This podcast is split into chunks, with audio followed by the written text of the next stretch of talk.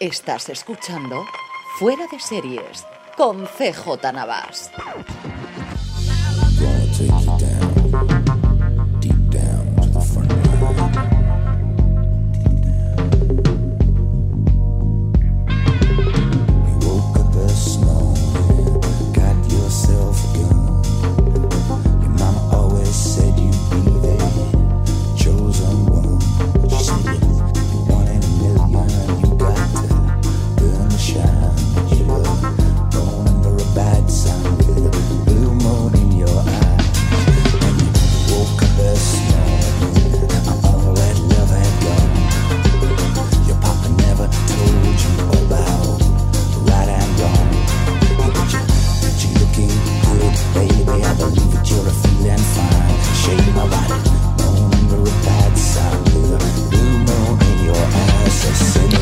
Desde la cocina del infierno en Nueva York, California, estás escuchando FDS Review, el programa en el que cada semana analizamos, comentamos, destripamos un episodio, una serie o en este caso, como suele ser más habitual también, una temporada concreta de una serie. En este caso en concreto vamos a hablar de la segunda temporada de Daredevil.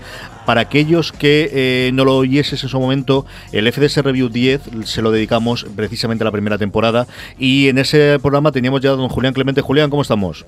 ¿Qué tal? ¿Cómo va FJ?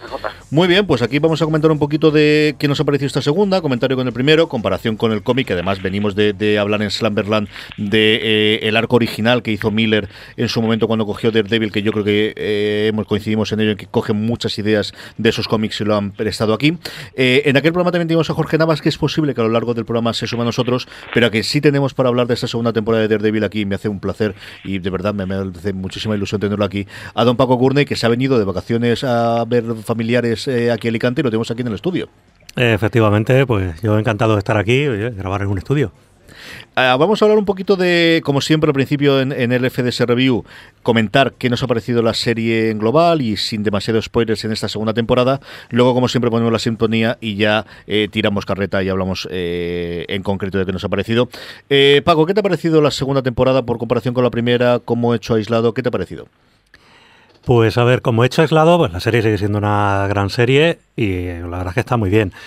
Está como un poco dividida por la mitad, pues el arco de Punisher, el arco de Electra, pero en general bien. Lo que pasa en comparación con la primera, yo creo que le han dado un cambio sustancial a ciertas cosas, luego lo, lo hablaremos más en profundidad en la parte de spoilers, pero yo creo que la serie ha perdido un poco el tono, entre comillas, realista que tenía la primera temporada eh, yo aviso que yo no tengo bagaje de conocimiento de superhéroes, etcétera. Yo de Daredevil de los cómics sabía que existía y poco más.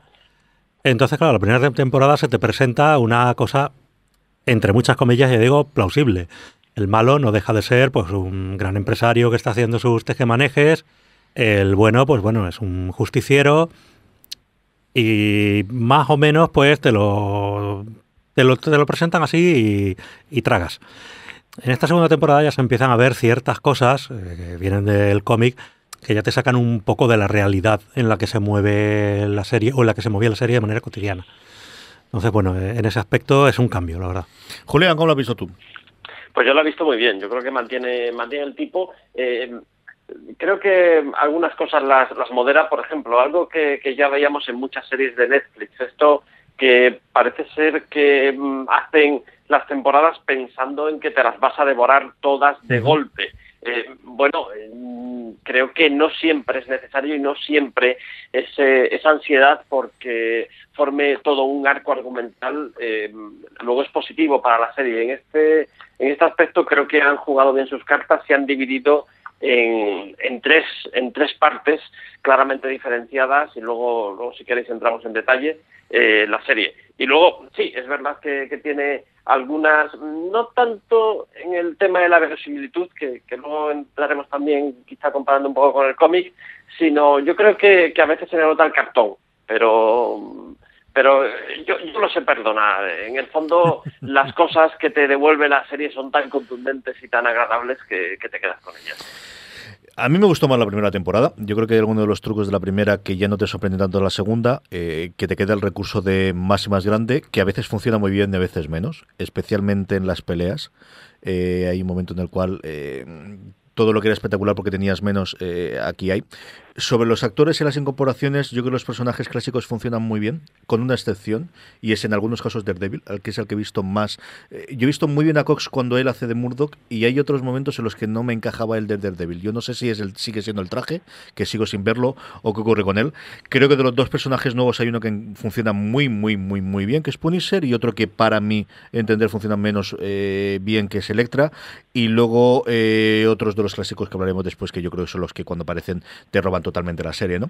Eh, que voy a verla así, sin ningún género de dudas, que seguiré viendo la tercera sin ningún género de dudas, pero eh, desde luego es una segunda temporada de madurez que coincido con Julián que han hecho bien el algo que posiblemente Jessica Jones eh, sufrió en algunos momentos, que es estirar mucho y esos 13 episodios parece que son muy cortos y evidentemente lo son comparados con los 23 clásicos, pero hay un momento en que son muy largos y que a lo mejor lo que te pedía en ti era un arco de 5 episodios o de 6 episodios o de 4 episodios y es lo que han hecho aquí, ¿no? Tres grandes arcos de 4 o 6 episodios en cada uno de ellos, mejores o peores algunos de ellos, pero, pero que en general eh, van encajando, ¿no?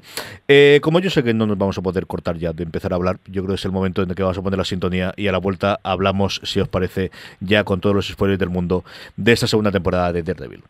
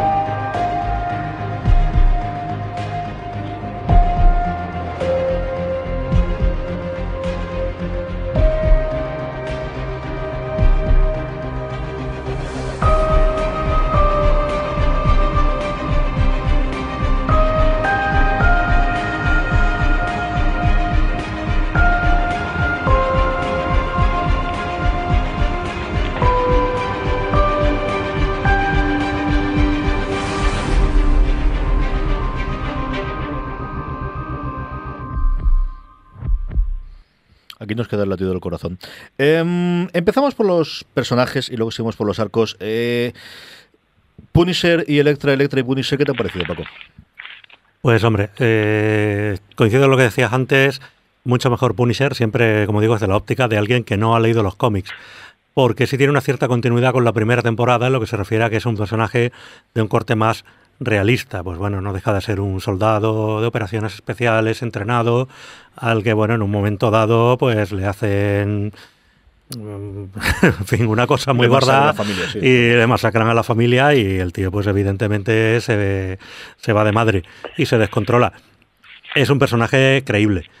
En el caso de Electra es cuando ya entramos en que la serie te empieza a contar cosas raras sobre ninjas, sobre la mano, sobre la casta, eh, cosas que eh, yo comprendo que vienen del cómic, pero que están completamente fuera de lo que hasta ahora te habían vendido en el producto, porque de, de eso en la primera temporada, salvo el detalle aquel del cielo negro, que no sabía muy bien a qué venía, pues todo eso en la primera temporada se obvia.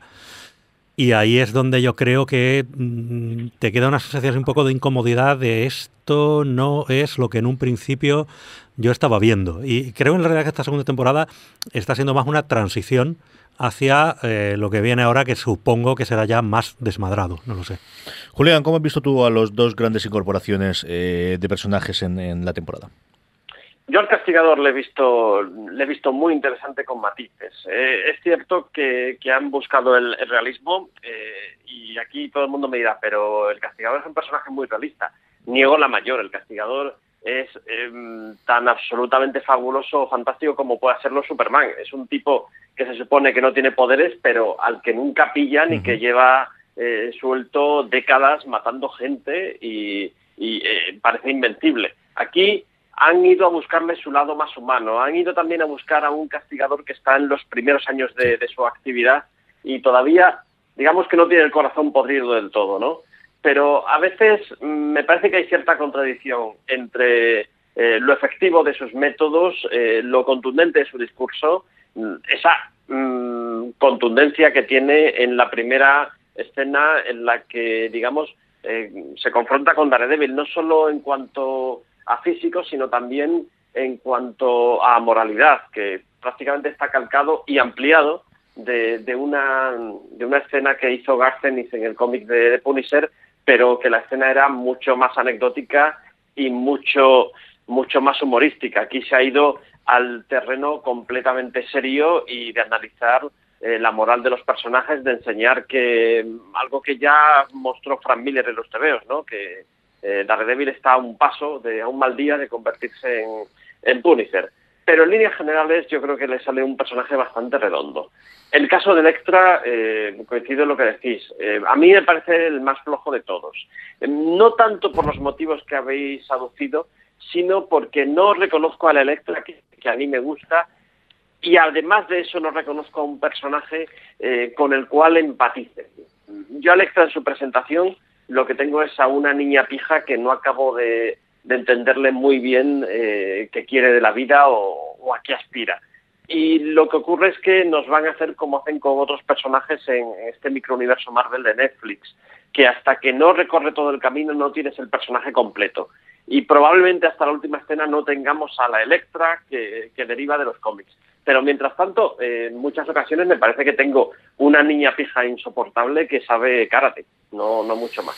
A mí con Electra me parecen dos cosas. Primero es que yo, mm, desde que vi a Mekiku haciendo eh, Nikita, la última versión eh, de televisión de Nikita, la veía como Electra. No sé por qué, no me preguntes el por qué, pero decía, si alguna vez vuelven a hacer una serie en la que tengan Electra después de las películas, esa es la mujer que yo imagino. Y entonces cualquiera que me pusieron, y yo no creo que sea culpa de Lady Young, que la mujer yo creo que lo hace dentro de lo que cabe lo mejor que puede, eh, pero esa es una cosa que a mí me da choque. ¿no? Igual que, que no tenía un personaje o una imagen clara de, de qué actor puede hacer de Daredevil o incluso Punisher, ¿no? Y, tengo mucha la imagen de, ahora se me da el nombre del que hacía de Tito Pulo en la última barra basada de, película de Punisher, que coincido contigo en esa parte, es decir, el Punisher aquí es muy, muy relajado comparado con los cómics. los cómics es un superhéroe a la altura de cualquiera, invencible, eh, siempre sobreviviendo absolutamente todo, y aquí es el más humano que yo recordaba. Y, vamos, comparado con los cómics y comparado con las películas en el que es un semidios con automática, que es lo que ocurre, que aquí empiezas a vislumbrarlo al final, ¿no? En la última imagen.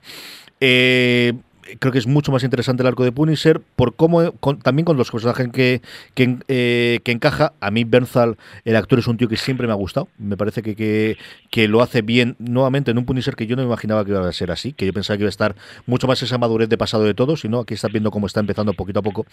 Y bueno, pues eh, mm, viene esa parte, ¿no? Y la de Electra, muy... Mm, no lo sé, no lo sé creo que es el nacimiento de Electra, ¿no? A mí me encanta Electra cuando tiran el, el, cuando hacen el recuerdo a ella de cría. Ahí sí que me la creo, ahí es creo que es cuando además esa cría tiene mucho más carisma que ella en la pantalla, en las tres escenas en las que aparece y, esa historia me interesaba, esa historia con Stick es una historia que me interesaba, ¿no? Em, antes de que vayamos con Stick y con el, otro personaje invitado que nos aparece a mitad, eh, el resto del elenco clásico, ¿no? Empecemos por, por Charlie como Mark Murdock, metamos también a Karen Page y a Foggy ¿Los habéis visto dispersos? ¿Os ha gustado cómo han estado los tres? ¿Qué os han parecido ellos, Paco? Aquí el problema es que mientras que en la primera temporada había una separación muy clara entre lo que era Daredevil lo que era Matt Murdock, y tú tenías, pues, bueno, sus problemas con, su despacho de abogados, los casos que llevaban, etcétera. Había ahí una vida. Eh, aquí están deseando quitárselo de encima, todo eso. Eh, pero además que no, no, saben cómo hacerlo de manera rápida y, yo creo que se nota. A mí, por ejemplo, me encanta Foggy, me parece un gran personaje porque es un poco el que, el que intenta atar a la realidad a Daredevil, puesto que el resto de, de amigos de Matt Murdock no saben que él es eh, Daredevil, pues bueno, Foggy es el único que, que, lo intenta sujetar. Y aquí, sin embargo, hay ratos que parece que no saben precisamente eso, cómo quitárselo encima porque no quieren sujetarlo. Me parece que ahí se está perdiendo mucho. Igual que eché de menos en Jessica Jones que se hablara un poco más de su faceta cotidiana como detective, que resolvía casos pues un tanto extraños relacionados con los superpoderes y demás, todo eso nos lo hemos perdido en la serie, pues aquí también creo que nos vamos a perder un poco de la vida cotidiana de Matt que es una cosa que en la primera temporada nos lo presentaron muy bien y, y era interesante. Aparte, a veces resulta difícil empatizar con el propio Murdoch. Es que ya no sabes cuándo es Murdoch, cuándo es Daredevil, o de, ay sí, soy poderoso, pero eh, el rollo de un gran poder conlleva una gran responsabilidad, típico, que claro, cuando ves un tío como Punisher que llega, dice, ¿cómo? Que me acaban de matar a la familia, que me acaban de dar, se van a, vamos, los voy a fundir. Que es un poco una, una reacción que, por muy salvaje que sea, la puedes encontrar incluso más lógica. Eh, esa, sujeción que tiene Matt Murdock, por fruto de su educación católica o lo que sea, hay veces que, llegas y dices, no, jolín, los demás están aquí repartiendo hostias como panes y tú estás que sí, sí, que sí, no. Eh, Punisher, eh, lo que decías tú antes, estoy completamente de acuerdo. como lo ves en un principio, cuando está creciendo y no está desatado, pues sí, te resulta más, más humano, más creíble, más tal. Y cuando llegue a ser un personaje desatado, pues bueno, tú habrás hecho el camino con él, eh, no te rayará. en el caso de Electra, no, la verdad es que no la veo, no sé por dónde pillarla. Y el resto de los personajes, Karen creo que está poquito desaprovechada también, porque llega un momento que ya creo que tampoco saben qué hacer con ella, decir, bueno, ¿qué hacemos? ¿La metemos en el ajo con Daredevil? ¿No la metemos? Se queda ahí un poco también entre medias, no sé. Julián, ¿cómo has visto tú al trío Calavera? Pues yo creo que están orbitando alrededor de, de la historia. Es el arco de Electra y es el arco de, de Punisher y dan vueltas un poco sobre, sobre eso y es verdad que se desdibujan como personajes individuales. Más allá de eso, me gusta el crecimiento que tienen eh, por un lado Karen y por otro lado Foggy, el de Foggy especialmente profesional, eh, el de Karen también a la hora de desligarse de los que han sido sus compañeros en la anterior temporada y, a tener eh, vida propia. Me parece un personaje que está evolucionando de manera bastante interesante y, yo creo que, que Daredevil se, reconcome por sus contradicciones internas. Eh, no sabe si quedarse con Karen, no sabe si quedarse con Electra, eh, no sabe si seguir con su cruzada tal y como se la ha planteado, no sabe si lanzarse a, eh, al camino que señala Punisher y, yo creo que también que eso es premeditado, que es lo que nos va a llevar a la situación final y nos va a dejar a las puertas de ese Boreguen que tendremos en la tercera temporada. Mm, pero yo creo que, sí, que los personajes están en muy segundo plano y, muy eh, debidos a la historia principal de las nuevas incorporaciones. Eh, ah, yo tengo un problema con Charlie Cox eh, y es un tío que me gusta mucho, me gusta mucho cuando hace Matt Murdock, me gusta en determinado momento de Daredevil y en otro momento me parece que está haciendo el Batman de Nolan mal hecho tanto por la impostura de la voz como el, tipo de cosas, ya no sé si es un problema de él, si es un problema de guion, si es un problema del traje, de verdad, no sé por qué le tengo tanta manía y lo entiendo, pero me gustó tanto lo que hacía con la con simplemente con la bolsa negra en, la cabeza la primera temporada y mm, creo que le funcionaba tan bien y, lo tengo ahí metido. Luego, yo tengo una debilidad especial por Deborah Ann Wall, creo que, que cada vez que la pobrecita le dan algo para hacer, lo hace muy bien como Karen Page, el problema es que le dan muy poquita cosa. Y en muchos episodios en los cuales parece ser la típica novia molesta o mujer molesta que tengo que quitarme de en medio porque el superhéroe tiene que hacer sus eh, eh, cosas y que es eh, necesitamos quitarnos de aquí a ella y en menor medida a Foggy, pero también hay que quitarlo de en medio porque tenemos que contar la historia, como decía Julián, de, de, Electra, en el que Daredevil orbita alrededor. ¿no?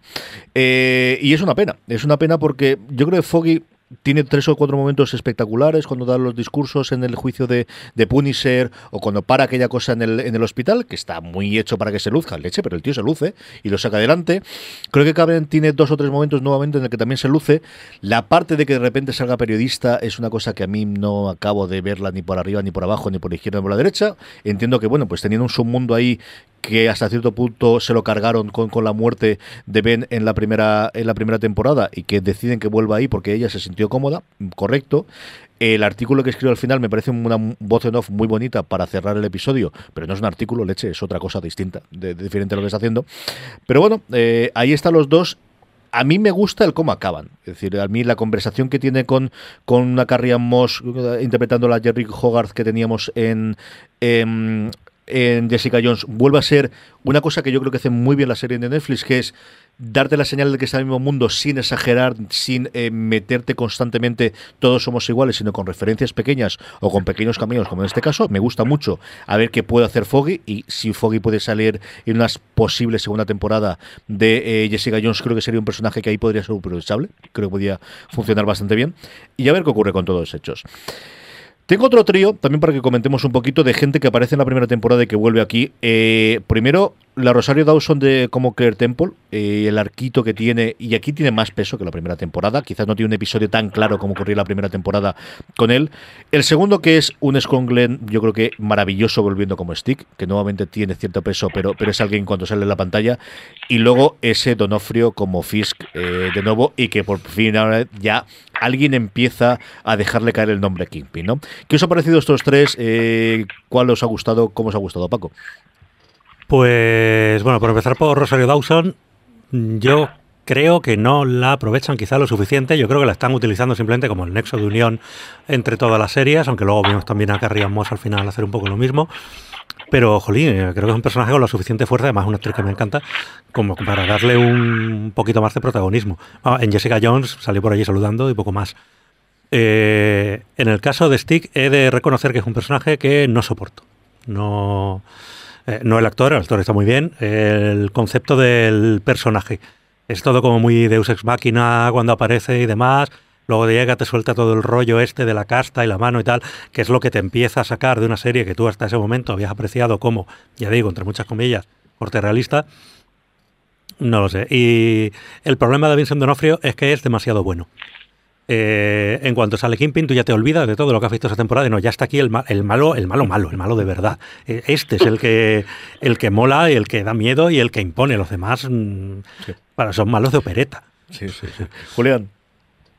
Mm, yo es que eh, me sorprendió tanto y tan agradablemente la introducción de, de Kingpin que prácticamente me puse a aplaudir y además entendí por qué la gente de Netflix solo solo en el servicio de prensa nos dejaron ver los siete primeros, porque me parece una manera brillante de, de acabar el, el, octavo arco, el octavo capítulo, de acabar el segundo arco y, y además de hacer un poco que, que, evolucione la situación de Kisping, porque tú le dabas por desahuciado una vez entraba a la cárcel y te das cuenta que Kisping realmente acaba de completarse en, en la cárcel y también nos da nos da pie a unas escenas alucinantes, que son las de las de Punisher dentro de, dentro de prisión. Que, que, para mí el capítulo este, donde digamos se encuentra con la némesis de Kingpin dentro, dentro de la cárcel, es uno de los que me dejó eh, más impresionado y más analítico una vez terminé de verlo. Eh, al margen, al margen de, ellos, bueno, pues eh, yo creo que, sí que van funcionando los personajes. Eh, me gusta sobre todo el tema de que evolucionen. Claire me gusta mmm, moderadamente lo que hacen con ella porque es verdad que no tiene suficiente papel como se merece, pero ojo hacia dónde nos la están llevando. Yo creo que la están llevando incluso a que pudiera tener, no sé si una serie propia, pero quizá eh, alguna TV movie, alguna miniserie, algo eh, para convertirla en, los, en, el personaje que es en los cómics, que bueno, viene a ser lo que hemos visto hasta ahora con Daredevil, que es la tipa que remienta a Daredevil, pero con los superhéroes de Nueva York en general. Y ahí yo creo que, que hay muchas posibilidades.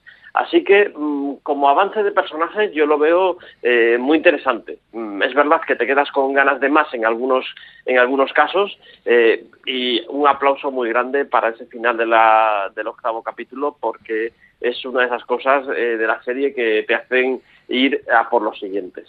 Sí, es yo creo que el, momento. Yo, recuerdo la crítica de Seppingwall que he hecho una crítica episodio por episodio de uno o dos párrafos y el principio del octavo episodio dice de repente aparece eh, Kingpin y aparece Stick y la cosa mejora mucho, ¿verdad que sí? Y pues sí, pues sí tienes razón, ¿no?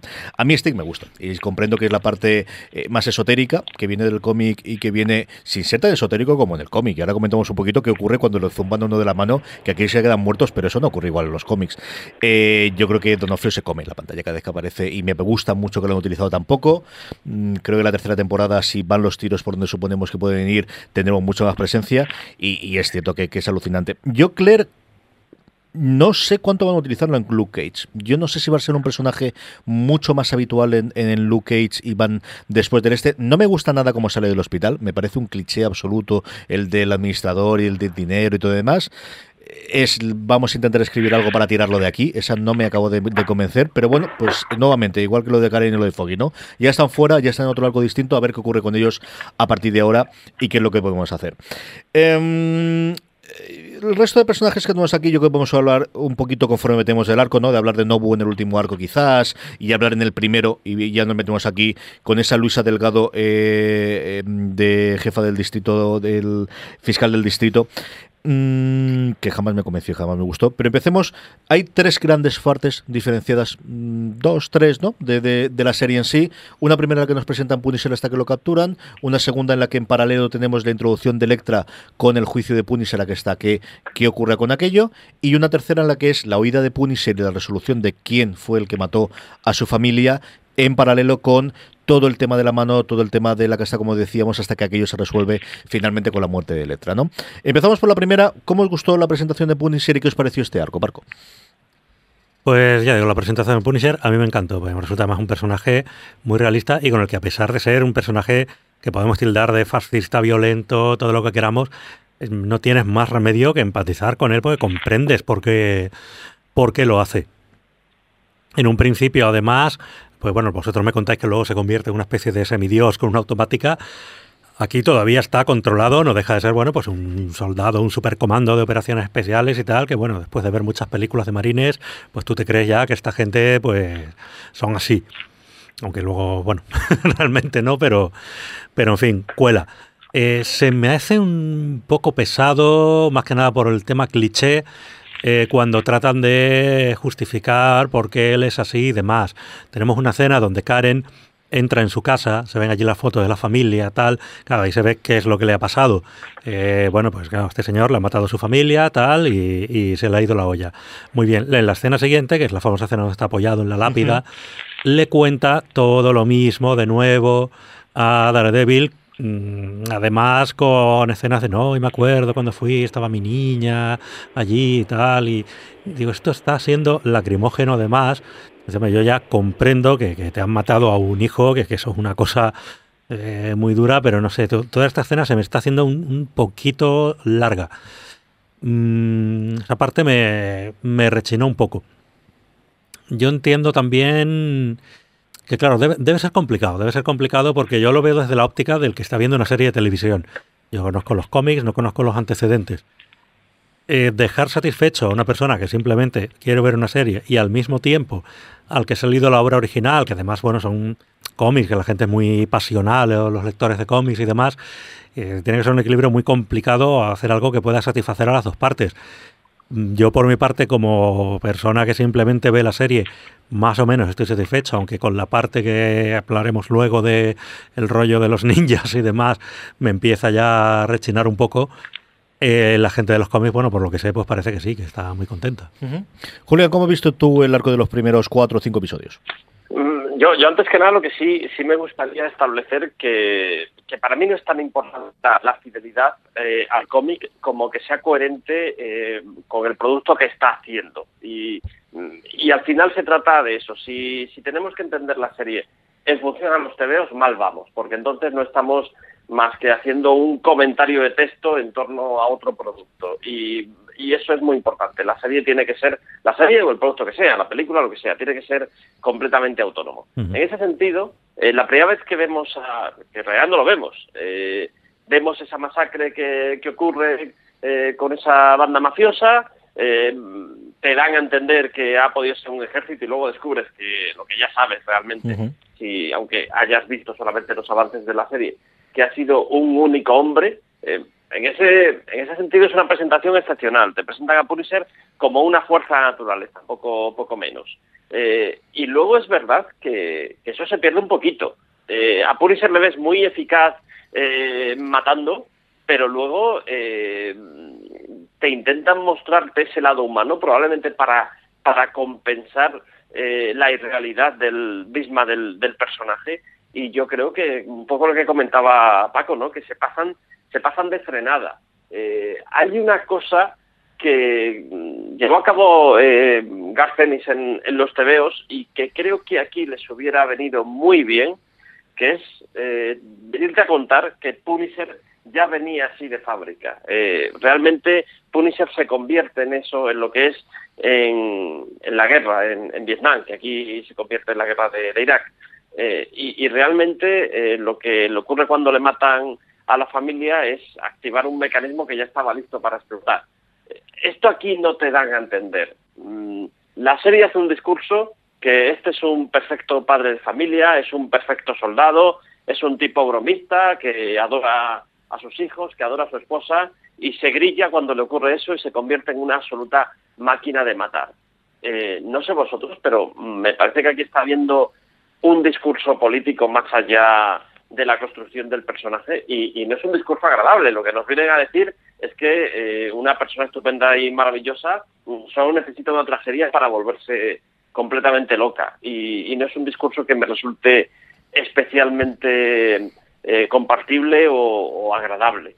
Mm, así que yo hubiera preferido que se quedaran eh, a una de dos, o un personaje más humano o un personaje eh, más máquina de matar, pero es que intentan estar en los dos sitios, más allá de que a mí me gusta cada vez que presentan al personaje, hay, es un personaje de escenas muy potentes, la escena, por ejemplo, de cuando va a comprar armas y deja con vida al vendedor hasta que le ofrece pornografía infantil. Eh, son cosas que me parecen muy potentes, que encajan muy bien con el personaje, pero otras veces salen a relucir unas contradicciones que a mí no me acaban de convencer. Yo creo que es tremendamente complicado eh, eh, el que tengas esa perfecta máquina de matar al que tienes que capturar en el episodio cuarto. Entonces ocurre ese problema de, claro, mm, ¿cómo, ¿cómo resuelves estos problemas? Yo creo que hay dos problemas y es que en dos episodios distintos acaba el episodio disparándole a Daredevil y dejándolo por muerto, que yo creo que una vez esto va muy bien y el final del, del episodio primero estaba muy bien, pero repetirlo, además en el final del siguiente episodio, me parece un pelín pasote, eh, ya buscando las cosquillas. Sobre el arco en general, a mí es que eh, todo el rollo de la trampa que le hacen y de, especialmente la fiscal del distrito, me parece que ahí sí es muy cliché. Creo que es mala, malosa y no tiene cinco minutos de redención de explicar el por qué hace estas cosas. Aunque sea con todo el trasfondo, se cuenta después, se cuenta siempre de segundos, se cuenta a través del, del secundario, pero yo sí echo de menos algo que yo creo en la primera temporada, quizás porque había menos personajes, quizás porque era otro entorno distinto, siempre se contaron de, puede haber muy buenos y muy malos, todos tienen una segunda plano y todos tienen alguna razón por la cual se puedan mover. Aquí hay muchas ocasiones en este arco y en otras en las que, muchas ocasiones, alguna ocasión en la cual ver los hilos y los miembros de se va a reaccionar de esta forma porque están a servicio de la historia que queremos contar y eso sí que en determinadas ocasiones chirría. Y en este arco en concreto a mí me chirría con la fiscal del distrito. Es un personaje al cual no, no logro sacarle más allá del cliché, Paco. Sí, porque es, que es, eso, un personaje enteramente de cliché. En la primera temporada, eh, una de las cosas que te sorprendían de la serie, que hacían que te gustara, era que te presentaban a Wilson Fisk, que a pesar de ser mm, lo peor de lo peor, pues bueno, te exponían sus razones y mm. hasta podías llegar a empatizar en algunas cosas. Y esta señora es Cruella de Vil. O sea, es que le, no, no, es que le falta salir allí rajando dálmatas en directo. O sea, es mala, malosa, horripilante. Eh, es un personaje muy. No, no, no de cómic, de, de TVO. O sea, es, es, muy, muy estereotipado todo. No, no cuadra con el resto la verdad, y bueno, luego como más o menos se lo quitan de encima rápido, pues, pues bien, simplemente digamos que es un recurso que, han utilizado y ya está, pero jolín, no, no, no tiene entidad, es demasiado mala porque sí.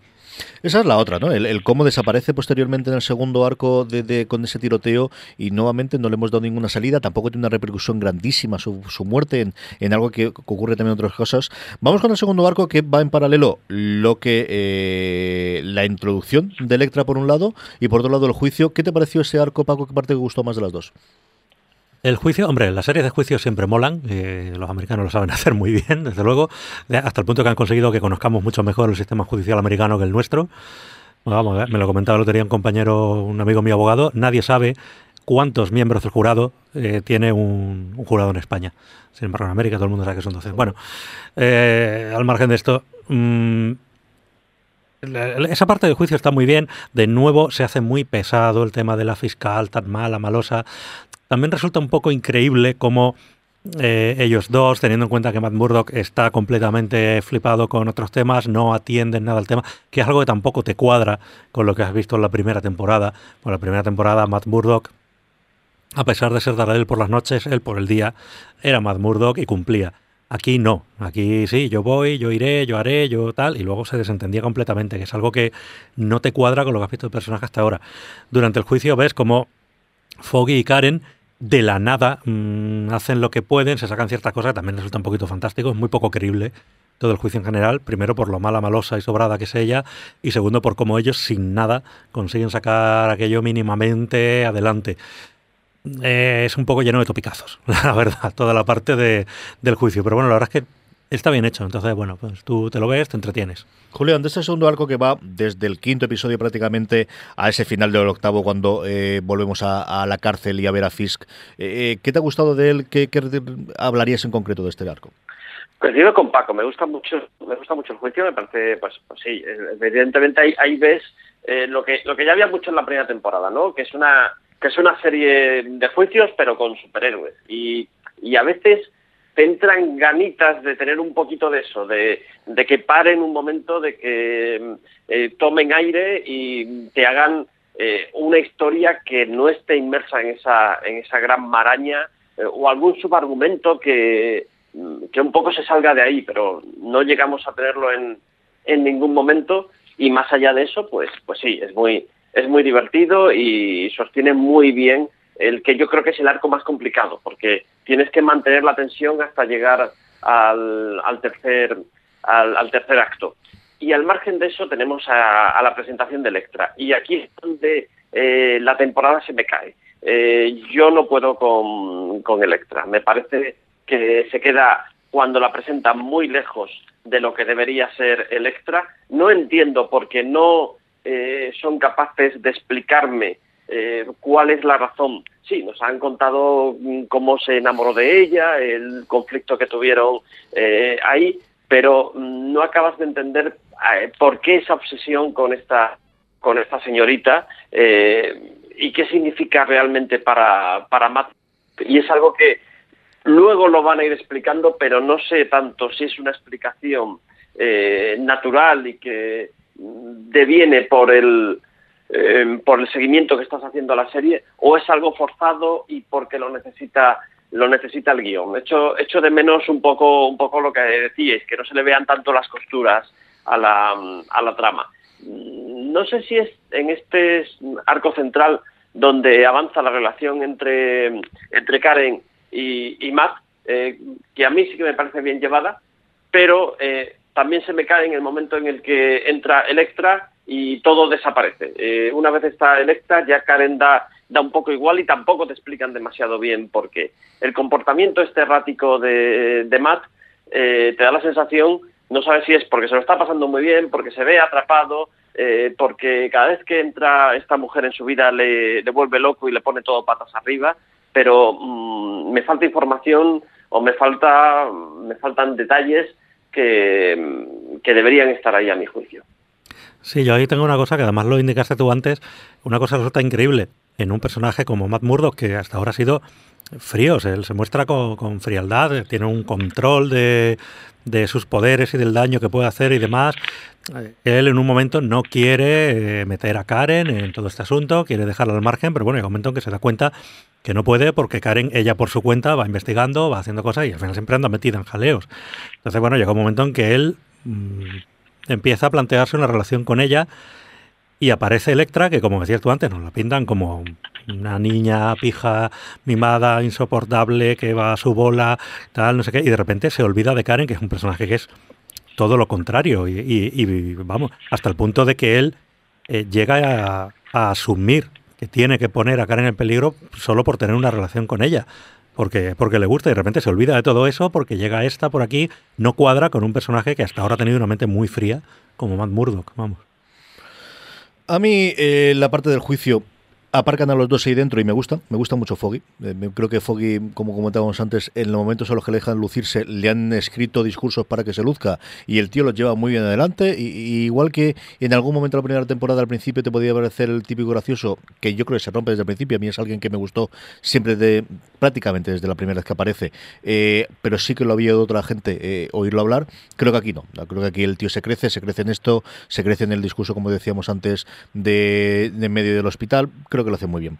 Eh, la pobrecita mía es que la llevan por la calle de la amargura y entonces se queda pues como, claro, es, es que es que es un personaje con muchísima fuerza, del cual parece que se nos ha olvidado todo lo que ocurre a ella en la primera temporada. Y es que empieza con un asesinato y sobreviviendo de aquella forma, y es que se carga el lugarteniente de Fisk pegándole un tiro. Que es una cosa que se vuelve a aparecer algún momento, pero como no hay tiempo para desarrollar qué le puede afectar el haber matado a alguien a sangre, bueno, a sangre fría, en, en defensa propia, con una pistola que no era suya y de aquella forma haber sabrado el pellejo, es algo que a mí me cabrea en determinadas ocasiones que no vuelven a retomar. Y aprovecho para decir otras dos cosas que a mí me cabrean que no se han retomado, que es, por un lado, la relación con el cura, que yo creo además estará la temporada precisamente para que Matt tuviese más de una conversación con ese cura en el momento en que empieza a dudar de si a lo mejor los métodos de Punisher, de castigador, eran mejores para, para preservar el bien de lo que está haciendo, o esta volver al pasado con Electra, creo que, y, y se difumina.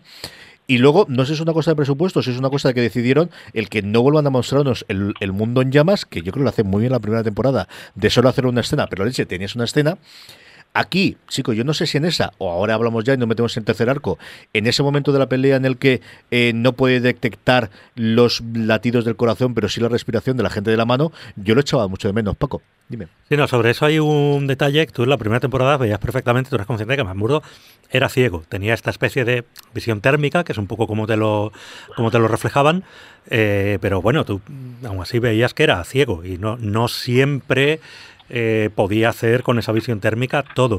Y aquí es que hay momentos que se te olvida completamente. O sea, ves como el tío está mirando la tele o está mirando la tele y dice, oiga, no, la, visión térmica esa la, con la tele no le sirve de nada. Eh, llega un momento, ya digo, se te olvida completamente que es ciego. Y yo creo que eso también es un pequeño error. tenemos que seguir siendo conscientes de que cuando el Matt Burdock tiene su pequeña limitación. Yo solo lo todo menos, pero posiblemente estaba ya viéndolo de otra forma, pero no, no, me he fijado en esos detalles que cuentas tú. Vamos con el tercer arco, que se nos va el tiempo encima antes de que hablemos de, pues yo creo, de las peleas, por ejemplo.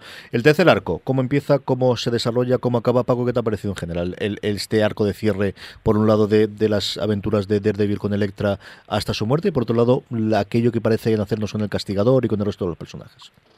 Pues ahí en el tercer arco, sobre todo, empezando ya en el segundo, es cuando eh, la serie rompe lo establecido hasta el momento en cuanto a lo que decimos del niveles de credibilidad o realismo. Aquí de repente te empieza a meter como una antigua banda de asesinos mística y tal y cual, unos ninjas muy, eh, muy, peliculeros, la verdad, porque son no sientes el latido de su corazón, etcétera. Me parece todo como muy exagerado, muy fuera de lo que hemos visto hasta ahora que no dejan de ser malos más humanos, eh, te meten además en una historia de la que realmente tampoco te cuentan gran cosa. Sí, es una antigua banda de asesinos y nosotros somos otra antigua banda de asesinos que estamos aquí para pararlos. Y chimpum. Digo, hombre, ya que me vas a contar una historia que se remonta a no sé cuántos cientos o miles de años, pues dame un poquito más de información. Pues no, lo utilizan como excusa para meter todo aquello allí en medio. Luego también te da un poco la, sensación de que en realidad toda la segunda temporada no está siendo más que una transición entre el tipo de serie que era la primera temporada y el tipo de serie que va a ser a partir de ahora, más parecido a esta última parte. Esas son un poco las dos sensaciones que, me dan a mí. Yo de verdad, todo el tema este... Eh, claro, ya me han advertido de, bueno, pues verás cuando llegue el tema de Puño de Hierro. pues bueno, no, conozco nada del personaje, Imagino ser así, pero claro, mezclar un personajes relativamente realistas, como pueden ser Jessica Jones, como puede ser Matt Murdock, con de repente todo esto, también entiendo que es complicado, pero no sé, chirría. Julián, ¿cómo lo has visto tú? Es, es, complicado porque no hay que olvidar que estamos en el universo Marvel y al mismo tiempo nos están vendiendo que es un personaje descarnado, realista. Eh, eh, ellos juegan a un equilibrio que a mí me parece eh, muy difícil, muy difícil. Es decir, Daredevil es la única, el único producto del universo cinemático Marvel en el cual eh, para tumbar a los malos tienes que pegarle cuatro puñetazos, no basta con uno. Y además te va a sangrar eh, los puños y además vas a estar siempre magullado, cosa que tampoco vemos en ningún otro producto de, Marvel. Pero en cambio te tienen que presentar a la mano que son unos tipos eh, que han alcanzado la inmortalidad y si vemos Paco, cuando veas el TVO es que es el despiporre, porque estos tíos no se mueren, estos tíos se disuelven en el aire. Estos tíos eh, se juntan varios, se hacen polvo y resucitan a uno de ellos. O estos tíos eh, pues tienen habilidades que uno puede ser de piedra, otro puede ser de fuego. Eh, todo eso no está en, en Daredevil y, yo creo que con, que con buen criterio, porque si, si te ha parecido eh, que ya rozaban lo fantasioso, imagínate si te encuentras eh, con todo eso.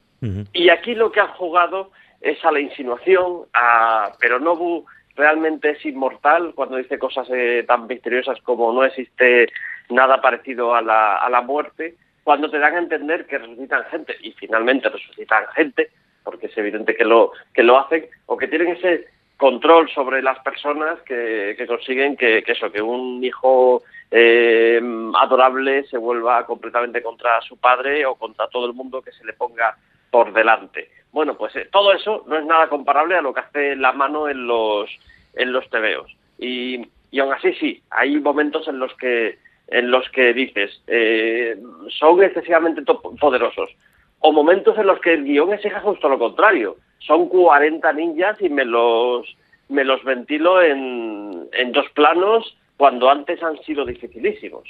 Mm, yo creo que era complicado.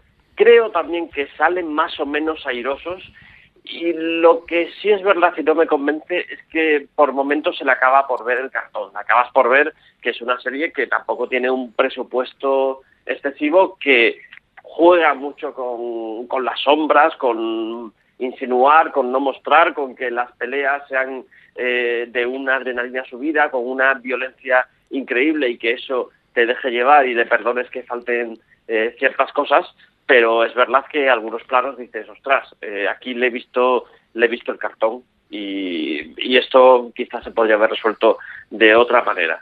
Más allá de eso, a mí me, dejó mm, en líneas generales satisfecho. Llegué al final y entendí, oye, pues sí, no he tenido la Electra eh, que me gusta de los tebeos desde el principio, pero a lo mejor me la han conseguido hacer al final y me han dejado a los personajes en un papel muy interesante de cara a lo que venga a lo que venga más adelante. Mm, quizás lo que menos me guste de la tercera parte eh, es la resolución de la trama de, de Punisher, de todo lo que ocurrió, de cómo mataron a, su familia. Sobre el papel tiene sentido, está razonablemente bien explicado, pero casi me parecía una solución de, de se ha escrito un crimen, para que me entendáis. Eh, bueno, ¿quién es el culpable? Pues tiene que ser este personaje que al principio nos cayó tan bien y que resulta que es, que es lo que es. Mm, también le perdono que eso da pie a que tengamos eh, el acto final de, Punisher, cuando yo creo que realmente pierde la humanidad que todavía le acompañaba, eh, entra en esa, en, ese, en esa especie de búnker, encuentra ese armamento, se construye ya el, el traje con la calavera y ahí dices, coño, este ya es definitivamente el Punisher que, que yo conozco. Sí, yo estoy contigo. Es decir, yo le, le empiezo a perdonar casi todo cuando lo veo a él con la calavera. Eso, y, confieso que es, muy fanboy, es, muy fanboy, es muy fanboy, pero sí, es, la ametralladora y él con el con la armadura y con la calavera, que está. Me gusta mucho la calavera, además. Igual que oh, mm, creo que he dicho ya cinco veces lo que me repelía el, traje de Daredevil, que sí que sin encontrarlo. Me gusta cómo dibuja la calavera y creo que el tío le queda muy bien. con la chupa de cuero alrededor y con el este me gusta mucho. Cosas sobre, sobre el arco. Yo creo que Nobu, eh, todo lo que el impacto que tuvo la primera temporada con un solo episodio aquí, que están muchos más, no llega a tener tanto. A mí me cabré especialmente en la lugarteniente de Nobu, que solo aparece en el penúltimo y el último episodio, la pelirroja. Es un personaje que a mí me gusta mucho en tres escenas que sale y creo que hubiese tenido mucho más recorrido. No te digo yo que al, nivel de lugarteniente de Fisk de, de en la primera temporada, pero es un personaje que veo muy desaprovechado. Es que creo que esa mujer podía haber dado mucho más juego en eh, solamente lo, que le dan aquí, ¿no? Eh, sobre el resto. Creo que Punisher en el último acto, nada, aparece para resolver ese problema que sí, yo coincido contigo. Yo cuando empecé a resolver, digo, esto va a ser así. Y además es que es un actor que ya lo he visto hacer de malo muchas veces, con lo cual siempre tenías detrás de la oreja de este a ver si al final luego te sale por este lado, ¿no? Eh, pero bueno, mm, me ha gustado. Creo que queda muy bien como acaban y veremos qué ocurre con la tercera temporada. Pero antes de hablar de eso, vamos con las peleas. ¿Qué os ha parecido las peleas? ¿Cuál os ha gustado? ¿Cuál es tu preferida de esta temporada, Paco? Uf, no sé, hace ya un mes y pico que terminé la serie y la verdad es que no, no te sabré decir, hombre, es muy espectacular toda la escena final encima de la azotea, más que nada porque, bueno, es un espacio abierto, hay muchas peleas en espacios cerrados y, bueno, ver una en espacio tan abierto, aunque de nuevo, como decía Julián, para que no se note tanto el cartón, todo pasa siempre de noche, todo es oscuro, pero bueno, esa quizá está muy bien. Eh, bueno, los tiroteos del principio de Punisher, donde no, ves como de la nada empiezan a salir balas de, todo tipo, a cargarse todo el mundo, nadie sabe de dónde viene. Eso pues también impresiona bastante. Mm, no sé, yo en general opino por un lado como Julián, que es cierto que se ve que estas series pues tienen el presupuesto que tienen, no son películas, pero yo creo que en general, en general lo resuelven bien. Eh, tú también eres consciente cuando lo estás viendo de que no estás viendo la última superproducción de Hollywood con 300 millones de presupuestos, sino que, bueno, mm, llegan hasta donde llegan y más o menos lo solventan, con buenas coreografías de peleas y tal. No olvidemos que toda la última parte pues es rollo ninjas, con lo cual, pues bueno, todas las peleas son espectaculares, con gente dando volteretas por los aires, vengan o no vengan a cuento y... En fin. Julián, ¿cuál te quedas tú de todas? Yo voy a ser el facilón. Es decir, yo creo que ellos serán perfectamente conscientes de que la gente les, eh, les adoró con la escena, el, plano secuencia del pasillo, del segundo capítulo de la primera temporada, y aquí dijeron, oye, eh, esto es para los fans y vamos a expandirlo. Y en el tercer capítulo nos encontramos esa escena que también es un plano secuencia, que también es un pasillo, pero que además luego se amplía y de repente descubrimos que también existen las escaleras. Y teniendo lo que tiene, es decir, tiene muchos errores, tiene cosas que ves, eh, vale, eh, he notado dónde han cortado, eh, da igual.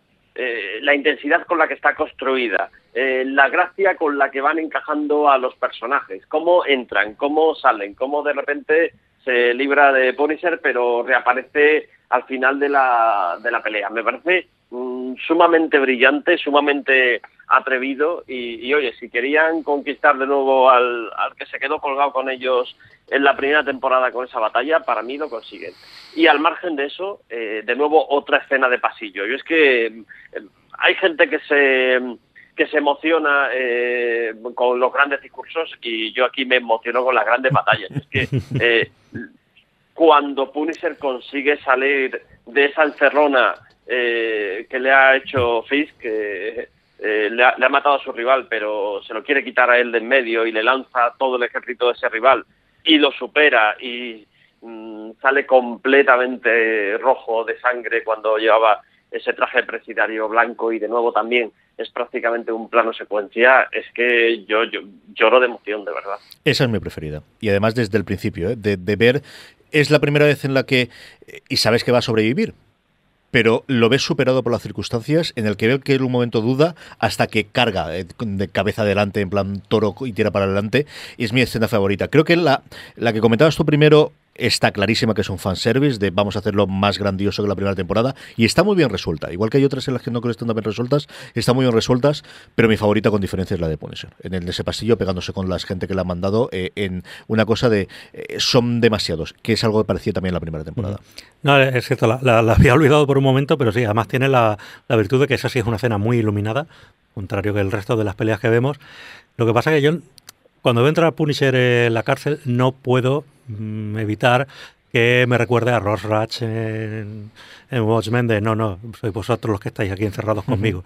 Esa sensación de que tú sabes que se los va a comer a todos, porque, bueno, es Punisher. Vamos para allá, nos quedan ocho minutitos. Yo no quiero dejar de pasar de, a mí se me ha ocurrido algo en las peleas de esta temporada y es que en más de una ocasión he visto como pegada una patada a 20 centímetros de la otra persona y el tío se ha dado la vuelta, que es una cosa que yo no recuerdo en la primera temporada y aquí no una ni dos veces, ¿eh? como cuatro o cinco veces. Yo no sé si es un problema de edición, si es un problema de que no tenían más planos y tenían que meterlos, pero igual que la primera temporada yo no recuerdo, aquí hay más de una ocasión en la cual ves como, pues evidentemente la patada queda diferencia, porque tampoco es plan de que se zumben entre ellos, pero aquí el, ese efecto que, claro, te saca totalmente de la historia. Es una cosa que me, me rompe totalmente la historia cada vez que la he visto y no ha sido ni una ni dos veces. Vamos para adelante, ¿qué esperamos de la tercera temporada? Quiero, tengo ganas de Paco, que me dice, y luego Julián, hablamos un poquito sin spoilers del Born Again, que yo creo que vamos todos por ahí. Paco, ¿qué esperas tú de la tercera temporada? Pues mira, no lo sé. Yo tengo mis dudas con respecto a la tercera temporada, porque si van a tirar de nuevo por todo el tema de la mano, la casta y tal, que, no deja de ser un eh, algo mucho más grande de lo que hemos visto hasta ahora. Lo que habíamos visto hasta ahora era la ciudad de Nueva York, gente peleándose por temas inmobiliarios, por coger poder, por coger dinero. Eh, los compañeros de Daredevil, de Matt Burdock, no dejaban de ser pues, Karen y Foggy, que tienen las limitaciones que tienen, que pueden hacer lo que pueden hacer contra un personaje a lo mejor como Wilson Fisk. Pero claro, cuando de repente tienes ninjas con poderes mágicos, y demás, estos personajes no pintan nada aquí y lo, supongo que los disolverán, no lo sé. Eh, es que incluso un personaje como Kimping, que por muy malévolo y por muy inteligente que sea, no deja de ser humano y, no es un jefe de una organización con mil años detrás, ni estas cosas, no sé muy bien cómo me van a cuadrar todo esto. O bajan un poquito el tono del tema de la mano y la casta, o no sé por dónde van a salir, la verdad. Julián, ¿cómo es tu el, el, patio para la tercera temporada? Yo necesito resolver primero varias, varias dudas que se me plantean, porque no sé si primero vamos a ir a una tercera temporada, eh, de momento no, han planteado nada al respecto, o vamos a tener antes los defensores. Me decías, CJ. No, no está confirmada. Eso es cierto que, se me ha pasado a decirlo al principio y es a día de hoy cuando estamos grabando esto, que es a 19 de, de abril del 2016, no está confirmada que hay una tercera temporada. Eso tienes toda la razón. Hay que tener en cuenta que ahora primero vamos a a Luke Cage. Eh, creo que inmediatamente después nos toca eh, Puño de Hierro. Y eh, la noticia que descoloca un poco es que los showrunners de Daredevil van a ser también los showrunners de, de los defensores, que es un poco como los vengadores de estos de estos héroes de Netflix. Con lo cual, si la misma gente que ha hecho Daredevil va a estar haciendo los defensores, ¿qué quiere decir? Que vamos a tener tercera temporada, que antes vamos a tener los, los, defensores y que probablemente el contexto de los defensores, es decir, de una agrupación de personajes donde va a haber por fuerza mucho más dinero, ahí quizá tengamos eh, a la mano a Electra resucitada, etcétera, y para una tercera temporada vayamos a algo que se salga un poquito de esos temas, que yo sí es verdad que puesto a desear algo, me gustaría que la tercera temporada no insistiera en lo que ya hemos visto, no insistiera en la mano, no insistiera en Electra, volviera a Kingpin porque yo creo que es un personaje en desarrollo que todavía nos tiene, de hecho nos deja eh, un hilo argumental pendiente, sí, tan tan poderoso como el de el de Electra, pero a mí me apetece mucho más, probablemente porque no he congeniado demasiado con el personaje de Electra, me apetece mucho más eh, que se resuelva esa intuición que tiene Kingpin sobre quién es Daredevil, eh, porque nos lleva al argumento de, de Borgen, que es una digamos, es, es la saga epítome de, de Daredevil, la hizo Frank Miller y David Mazzucchelli a mediados de los años 80 y sin entrar en spoilers, básicamente contaba lo que ocurre cuando Kingpin descubre la identidad secreta de, de Daredevil y se propone destruir su vida. Yo creo que a partir de ahí se podría construir una tercera temporada eh, que va a ser muy diferente al cómic, porque yo creo que los cómics lo están cogiendo simplemente como referencia, no quieren, no quieren ser literales, aunque cojan muchas cositas interesantes de los cómics. Pero si es Board me da la sensación que tendremos un Board que no va a ser exactamente el de los tebeos, donde a lo mejor eh, damos cabida a Nuke, que es un personaje que ya se nos presentó en Jessica Jones, donde a lo mejor Nuke lo sustituyen eh, por Bullseye, que es un personaje que tarde o temprano nos van a tener que, que, presentar y, y, está ahí. Y, y, donde yo creo que en el fondo eh, el máximo interés más allá de estos villanos va a ser qué ocurre con Kingpin, qué ocurre con la relación de, de Murdoch con Kingpin y qué ocurre también con Karen. Si Karen va a tener la importancia que tiene en, eh, en Borreguen, en el cómic, o, o, simplemente van a seguir contando esa historia que también nos han quedado en ese cliffhanger que me parece muy interesante de cara a ver cómo funciona la dinámica de la relación entre ellos, que ahora mismo no me atrevo a adivinar por dónde sí. van a tirar. Paco, ¿nos queda un minuto para una cosa que se te haya olvidado o para hacer resumen en general de la serie? Pues nada, poco más como resumen, ya digo, aunque he sido crítico con muchas cosas, hombre, la serie está muy bien, te lo pasas muy bien viéndola, pero no sé, este cambio de tono, pues puede sorprender un poco. Como ya digo, yo no tengo el bagaje de los cómics, yo lo veo como simple televidente. Y no sé, si, si consiguen seguir que la serie sea. Eh, seguir con que la serie sea apta para televidentes que no han leído los cómics, pues bueno, eso bien. Julián, un minutito para, para hacer resumen de la temporada. Pues en líneas generales, una temporada eh, muy divertida de, de ver, que avanza de una manera muy interesante en los personajes, en las relaciones de los personajes, y que va descendiendo hacia los infiernos a Matt Murdock y lo deja en una muy buena posición para eso, para que tenga que decidir qué hace a continuación con su vida, si, si se hunde definitivamente o, o renace de nuevo.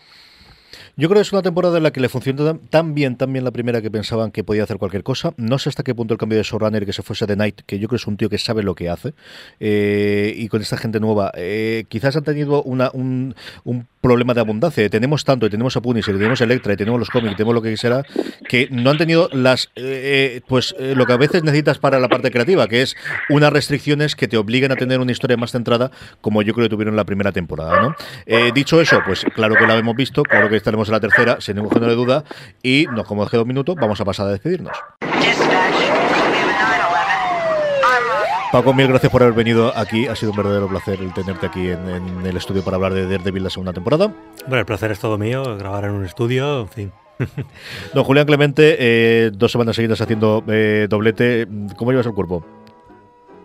Yo creo que de momento vamos a parar, a no ser que, me propongas ver el Call Soul, que seré incapaz de resistir. Pues lo haremos, lo haremos cuando termine la temporada. La semana que viene volveremos con eh, American Crime Story, del El pueblo contra J. Simpson. Ha terminado ya, hablaremos de ella en el FDS Review de la semana que viene. Querida audiencia, gracias por estar ahí una semana más y recordad, tened muchísimo cuidado ahí fuera.